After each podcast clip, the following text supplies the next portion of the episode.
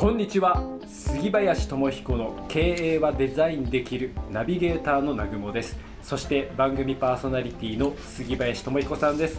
今日もよろしくお願いいたします。はいよろしくお願いします。さあ今週はうん。おすすめの一冊でございますが、はい。来ました今ね日紹介していただける本は。大好きな。はい、今日はですねこれ田坂宏先生はい、田坂宏先生、満を持して登場でございます。おタイトルは？タイトルは運気を磨く。いいですねこの4月にうん。運気を磨く。これねぴったしじゃないですか。運気を磨くっていうまあ運っていうことについて私もずっとあのまあどういうことなんだろうなって思って向き合っている方の人間なんですけど、はい。この方は科学者です科学者の方が運について語るっていうのは非常に興味興味深いです、深いですし、うん。うん、ある意味なんだろうな科学者と運。科学者がうん。運を言っていいのかみたいな、ね。うん。少しこう矛盾じゃないけど、うん、なんかそんな印象もありますよね科学者と運って。ありますよね。そのなんだろう運っていう何とも言えないつかみどころのないことと科学者がうん。言えることがあるのかなって一般的に私もそう思ってましたけどもこの田坂先生はもう本当に科学者でありあのすごいです。ダボス会議ってご存知です？世界の経済フォーラムってあるんですけど、ああはい。それの日本の日本の代表にとしてあの、まあ、会議に参画されたりとか、まあ、あらゆる法人、まあ、企業のアドバイスなんかをされている中で、まあ、経営者だったりリーダーの教育者なんですよね。あそうなんです科ね学者が起点なんですけど。この方があのこの本で言っているのははい。なんでしょう。この、まあ、工学とか科学の中で研究を進み進めてきていて、まあ、経済、はい。経済の分野でもずっとやってきていると。でもその中でこのそのそういう人生の中において運というものがあるって呼ばざるを得ない出出来事が数多くあったと、田坂先生自体がもう経験されてるう。ん、ぜひですねあの皆さん田坂宏先生田坂宏ってあの YouTube で入れるとすごい動画がたくさん出出てきます、あ、えー、YouTube にもあるんですね。もうすごい迫力の動画ですよ。1時間とか1時間半のとかありますけどえもう釘付けになります。ー、えー、見よう。ちなみに少し本の中からうん。ちょっとエッセンスだけでも、なんかどんなお話なのかどっかからちょっと抜粋して、えっとこのはい。この方が、まあ、この本の中でも言っていることそして、まあ、いろんなメディアで言っている一つのエピソードがあってですね。はあのー田坂先生ご自身が若い時に大病されたんですって。いうん。でもうこれはあのーもう医者医者にも見放されたと。えもうこれはもう治る余地がないみたいな。えであのーまだまだこれからやりたいことがあるのにと。ーうん。で藁をもうすがる思いで、まあうんいろんなところに相談したらこのあるお寺を紹介されたんですって。えでそこに行ってなんかいろんなあのーね教授とかいろんな教えをもらうのかなと思って期待していったらーは病気ですよ。病気されているもう医者も見放す状態の田坂さんに突然畑仕事とか重労働を課すんですって。課されたんですってそこなんかそんなことしなさそうですね普通だったらね、しないっていうかうん、予想もつかないじゃないですか。だって、うんつかなそんなことしたら死んじゃうかもしれませんよねすぐ。いねそう思いますよね、うん。普通ね、でもそれを課されて、うん。まあまあいやいやなぜなんだろうって思いながら取り組んでいたんですけど、そう取り組む田坂先生もすごいですよね、うん、うんた時にあの、まあ、そういうお寺なんでふと隣を見ると、まあ、畑仕事をしている別の人がいたらしくて。はでその方に「なんでこのことをやってるんですか?」って言ったらこの一見関係ない実は関係ないですよね。病気なのに重労働。関係ないっていうか、ね。真逆ですよね。うんうん。うん、そう思います。ことがあのその隣にいた人がそのことで、あの分かったことがあるんだって言ってうん。あのじその方もまあ病気だったりしたらしいんですけど。あ同じ境遇の方がいらっしゃったんですね、うん。たまたま。そのことをやる中で、あ自分があのできることってまだまだあるんだみたいなある時開きが出てきて、そこからあの、まあ、病気だったり、まあ、その悩んでいることっていうものが改善していくみたいな話をその方がされたんですって。へはでもうねどこに行っても医者に行ってもダメって言われてるんで田坂先生い、もうん。それに取り組んでいったところ、うん。まあ結果ですよ。うん。結果それがもう多分20代後半の時でいらしたんですかね。あで今すでにもう 70近い。ー。70歳ぐらいです。すごい。つまりそれそれことでなんか毎日重労働が畑仕事をするわけですよ。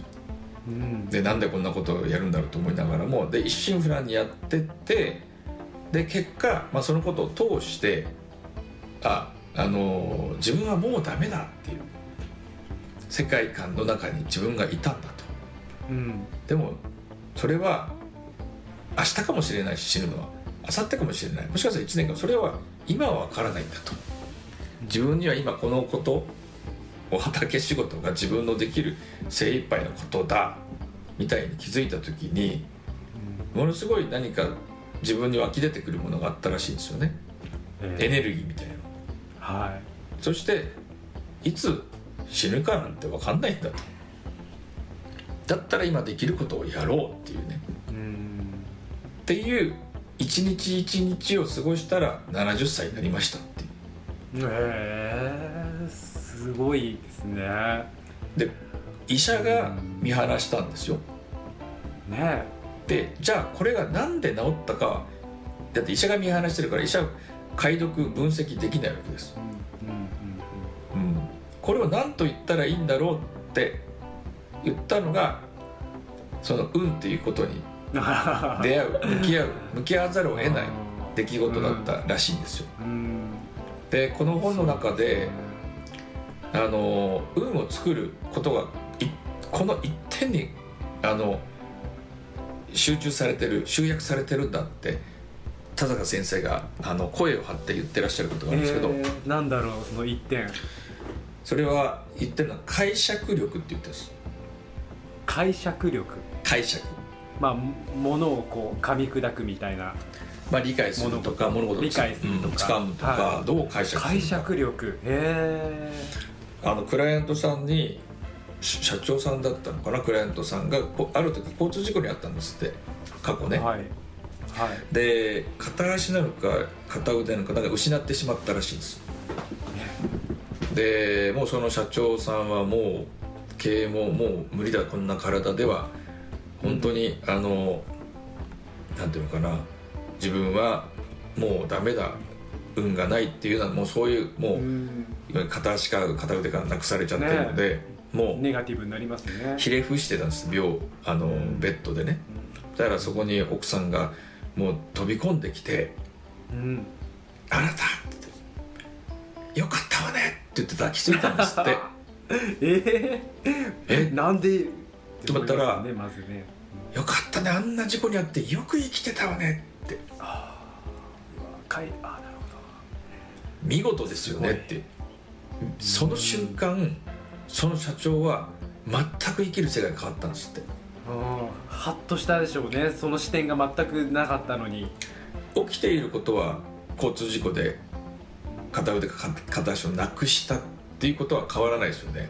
うん。でもそれをどうこれは最悪のことが起きたなのか本当に自分は運があるなこんなで命を救われたなんてもう奇跡だなってその同じことをどう解釈するかああそういうことか。によってその後の人生は全く違うものになるっていう。うん本当ですね。交通事故に遭ったことが運が悪いかいいかっていう話じゃないですそれをどう捉えるかがその後の運を決定づけるんですよって言ってるのが田坂先生がおっしゃってる解釈力なんです。いや今聞いてて恐ろしいなと思ったのは、うん。奥さんがねうん。そういう方だったからうん。良かったですよ、うん。ね、奥さんもガチャってね、うん。開けて奥さんまでドヨンとしてたら、うん。そうならなかったわけじゃないですか。そうですね。そういう奥様がいたからこそ、うん。うんその解釈もらえたっていうのはね、うん。いやーだから人間ってその解釈っていうのをすごい大事なんだなって今すごい深く思いました。感じました。もう大事どころか人生を決定づけてますよね。だから仮に奥さんがいなかったとしてもうん。それは自分の選択権だと思うんですね。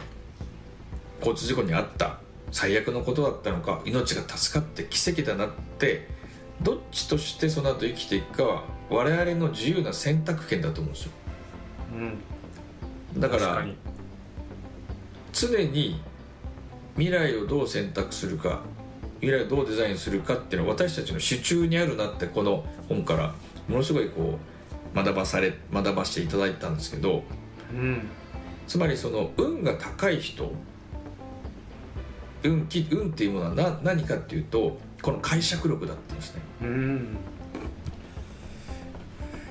だって起きていることによってはい。それが奇跡になるか最悪の出来事になるかってうん。これよーくここを分解しておく必要があるなと思うんです。うん。交通事故に遭ったことについての運を述べても何にも何もならないというかそこには運がいいとか悪いとかはうんないんだなっていう。うんそのそれをどう解釈するかがうんその人の運を決定づけるんだなって、うんうんでその社長は、あもうこの奇跡にもらった命を限りなく人のために使い尽くそうって言ってものすごい経営をしていくんですって。もう真っ暗なところから。だからね。交通事故に遭ったことによって運が高まったんですよ。経営が拡大したんですうん、なんか僕じゃここの田坂先生から学ぶのは運はどこにあるかっていうともちろん自分なんですけどもっと噛み砕いて言うとどう解釈するかに運があるってあそこに運があるんだなって運の境そうで目すね。はいありがとうございます、えー今日ご紹介していただいた本は田坂宏さんの運気を磨くうん。でした。そうですね。いやありがとうございました、はいありがとうございます。それでは今日のセレンディピティ偶然の中から幸運をつかみ取るためのヒント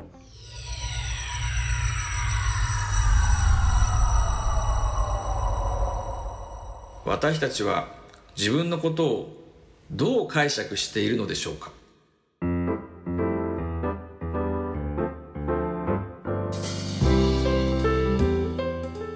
いや改めてその運イコール解釈力っていうねうん。非常に勉強になりましたが。ね交通事故の話ありましたけど、あんなうんああ最悪だなとか奇跡だなってその一瞬にして一瞬にして人生が変わってしまうってとしたらうん人生って何なのよっていう。変わっちゃったじゃないですかあの社長は。ね。すごいですよ。だから人の心ってね。だから物事をそういうふうに自動的にあ最悪だって私も多分なるだろうなって思うんですよ。うんなるでしょうね。その前にですよ。うん。ただおのずと自動的に実際に私たちは自分のことをどう解釈しちゃってるんだろうかっていう。うん。無意識であの社長は最悪だなっていう世界が無意識で出てきますよね人って。とはい。ということは自分ってこういう人間だなととかナブクボさんってこうだなってすでに私たちは解釈してると思うんですよ自分のこと。うんそうですね。ということはですよその解釈をシフトしたら一瞬にして違う人生がこのお私自分のお隣にあるんですよ。うん。ってことですよね。っていうことじゃないかなって。いやーってことなんだなと思ってすすごいなと思ったんですよね。自分はこういう人間だな。うん人とこういうふうに付き合うのが苦手なとこあったり、うん。得意なことがあったり、うん。この仕事がっていう解釈あるじゃないですか。はそれは一瞬にしてあの社長のようにシフトを逆にさせることができるんだ。いできるっていうね。だからこれ知っとくだけでもすごい今後のうん。人生に役立つヒントだったなと思いました。南雲さんもね私もそしてリスナーの皆さんもあの社長のように新しくこの瞬間自分を解釈全く違う解釈した自分として生かさせることができないように見えて実はできるんだっていう。っていうね本当に。